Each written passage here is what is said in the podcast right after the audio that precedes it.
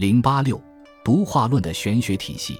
郭象的独化论的体系庞大而完整，既超过了阮籍、嵇康与裴伟，也超过了王弼。实际上，阮籍、嵇康与裴伟并没有形成体系，只是提出了问题。阮籍、嵇康着眼于超越，提出了自我意识与精神境界的问题；裴伟着眼于现实，提出了有必要维护明教的问题。王弼虽然形成了体系，但是许多问题没有进一步展开。并且存在着内在的理论矛盾，其发展趋势必然是陷入解体，而分裂为自然论的玄学与重有论的玄学两个对立的方面。郭象继他们之后，从事综合总结的工作，不得不迎接各种挑战，回答各种问题，使自己的体系具有更大的包容性和更大的圆滑性。究竟他的玄学体系有没有一个易于为人把握的总纲呢？郭象的《庄子序》。可以看作是他的玄学体系的一个总纲。从这篇序中可以看出，郭象是复归于玄学的主题，着眼于自然与明教的结合，而重点在于阐明一种内圣外王之道。但是郭象不同于王弼，他接受了阮籍、嵇康与裴伟的挑战，针对他们的问题，一方面从超越的观点重新解释了明教，另一方面又从明教的观点重新解释了超越。最后提出了神器独化于玄冥之境的命题。神器这个词源于老子二十九章：“天下神器不可为也”，指的是国家政治。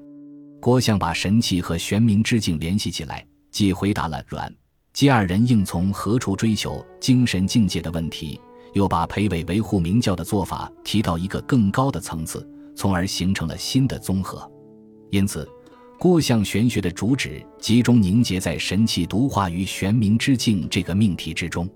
为了把握它的体系，我们应该先从剖析《庄子序》入手。郭象的《庄子序》全文分为三段。第一段说：“夫庄子者，可谓之本矣，故谓始藏其狂言。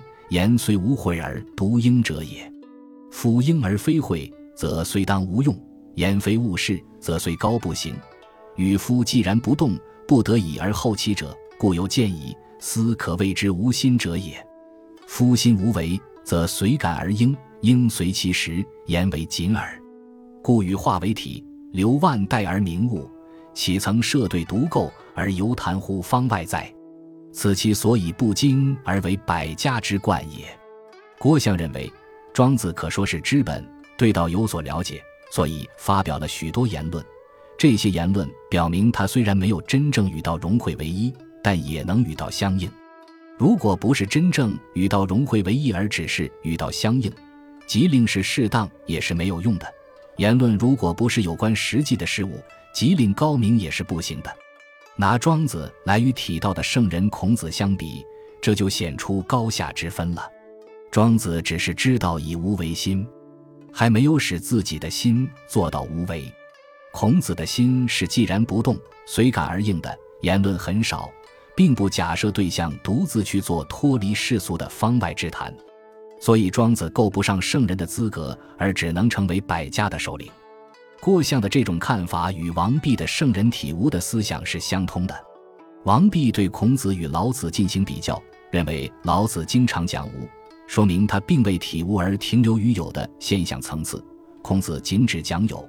说明他已经体无而上升到本体的高度，所以孔子的地位高于老子。我们曾经指出，王弼的这个思想不只是局限于讨论孔老优劣的问题，而是他构筑自己的贵无论玄学体系所一贯坚持的哲学主张。王弼力图通过有与无这一对范畴之间的相互依存、相互转化的辩证关系，把现象与本体、明教与自然、现实与超越结合起来。王弼的哲学著作主要是《老子著》和《周易著》，为了使这两部著作构成互补关系，以体现他的哲学主张，所以王弼不得不重儒而出道。郭象也是如此。虽然郭象是以庄子为依据来阐发他的玄学思想，但是为了把庄子改造为适合于当时的时代需要，服从于玄学的主题，也不得不把庄子的地位排在孔子之下。玄学家重视庄子，是从阮籍、嵇康开始的。嵇康在《补遗集》中指出了庄子与老子的不同：“宁如老聃之清静微妙，守玄抱一乎？将如庄周之奇物变化，动达而放逸乎？”嵇康的着眼点在于精神境界与人生态度。福应老子的思想，可以做一个劝诫自守的隐士；庄子的齐物思想，则使人随顺世俗，旷达放逸，灵活得多了。阮籍在《答庄论》中也是从这个角度来概括庄子的思想的。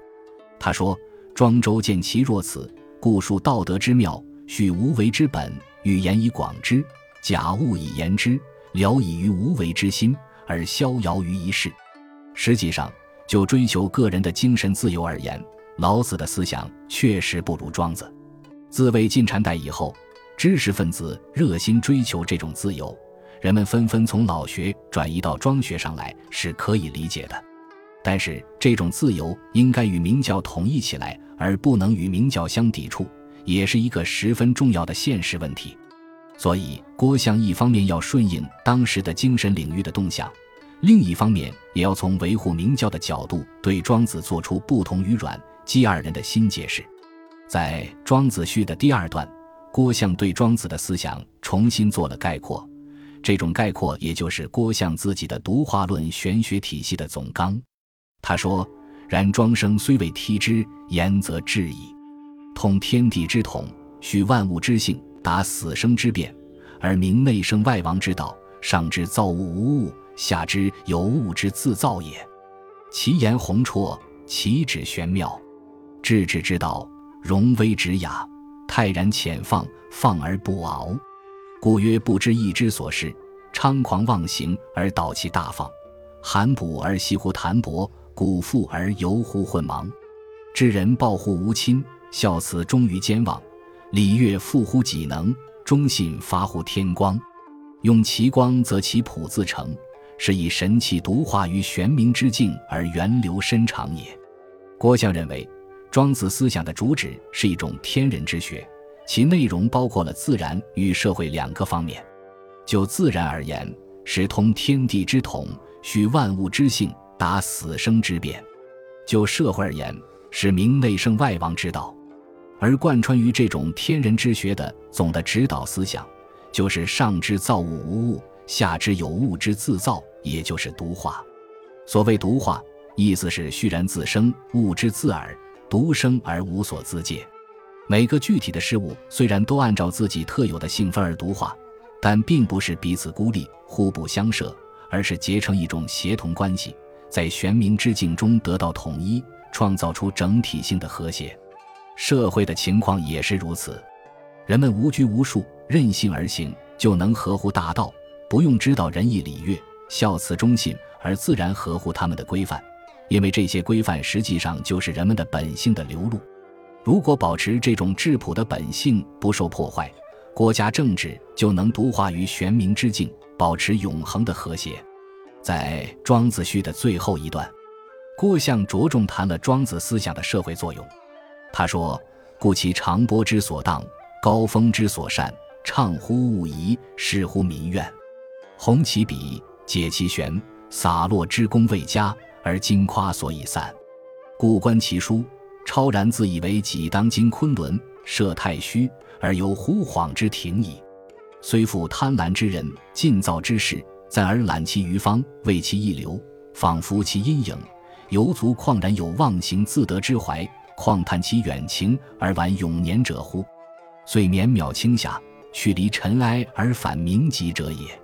郭象认为，庄子强调自然与社会的和谐。这种思想畅乎物宜，适乎民怨，最切合当时的社会需要。其流风余韵可以消除人们的贪婪之心、矜夸之志，按照自己的性分生活而忘形自得，在现实中获得超越，复归于整体性的和谐。庄子思想的社会作用就在于弘其笔，解其玄，去掉人们自己给自己带上的精神枷锁。为人们提供一个去离尘埃而返明极的超越的精神境界。从《庄子序》中，我们已可大致看出郭象玄学体系的理论特色和旨趣所在。比如，郭象把明教规范解释为“富乎己能，发乎天光”，这就不同于裴伟。裴伟在《重有论》中曾说：“居以仁顺，守以恭俭，率以忠信，行以敬让。”但是裴伟的玄学理论不能证明这些明教规范是内在地缘于人们的自然本性，仅仅指出他们是由圣人根据随礼群生的需要而建立起来的。再比如，郭象和阮籍、嵇康都讲超越，但是阮、嵇二人是要超越明教，郭象则只要人们超越自己的矜夸、贪婪、尽造的思想，而不必去超越明教。郭象着眼于明教与自然的结合。这一点与王弼是相同的，但是郭象的理论基石不是以无为本，而是上之造物无物，下之有物之自造的独化论。郭象的独化论重点在于明内生外王之道，是一种政治哲学，但同时也是一种超越哲学。他吸收裴伟的思想，扬弃了阮籍、嵇康，同时也吸收阮籍、嵇康的思想，扬弃了裴伟。郭象的玄学究竟是致力于为现实的存在做辩护，还是致力于用理想来纠正现实呢？看来郭象是一个有理想的人，神气独化于玄冥之境就是他的理想。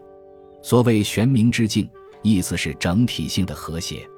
国家政治如果处于这种和谐的状态之中，人们所向往的正常的封建秩序也就得到了实现。在郭象所生活的那个时代。这种和谐的状态是不存在的。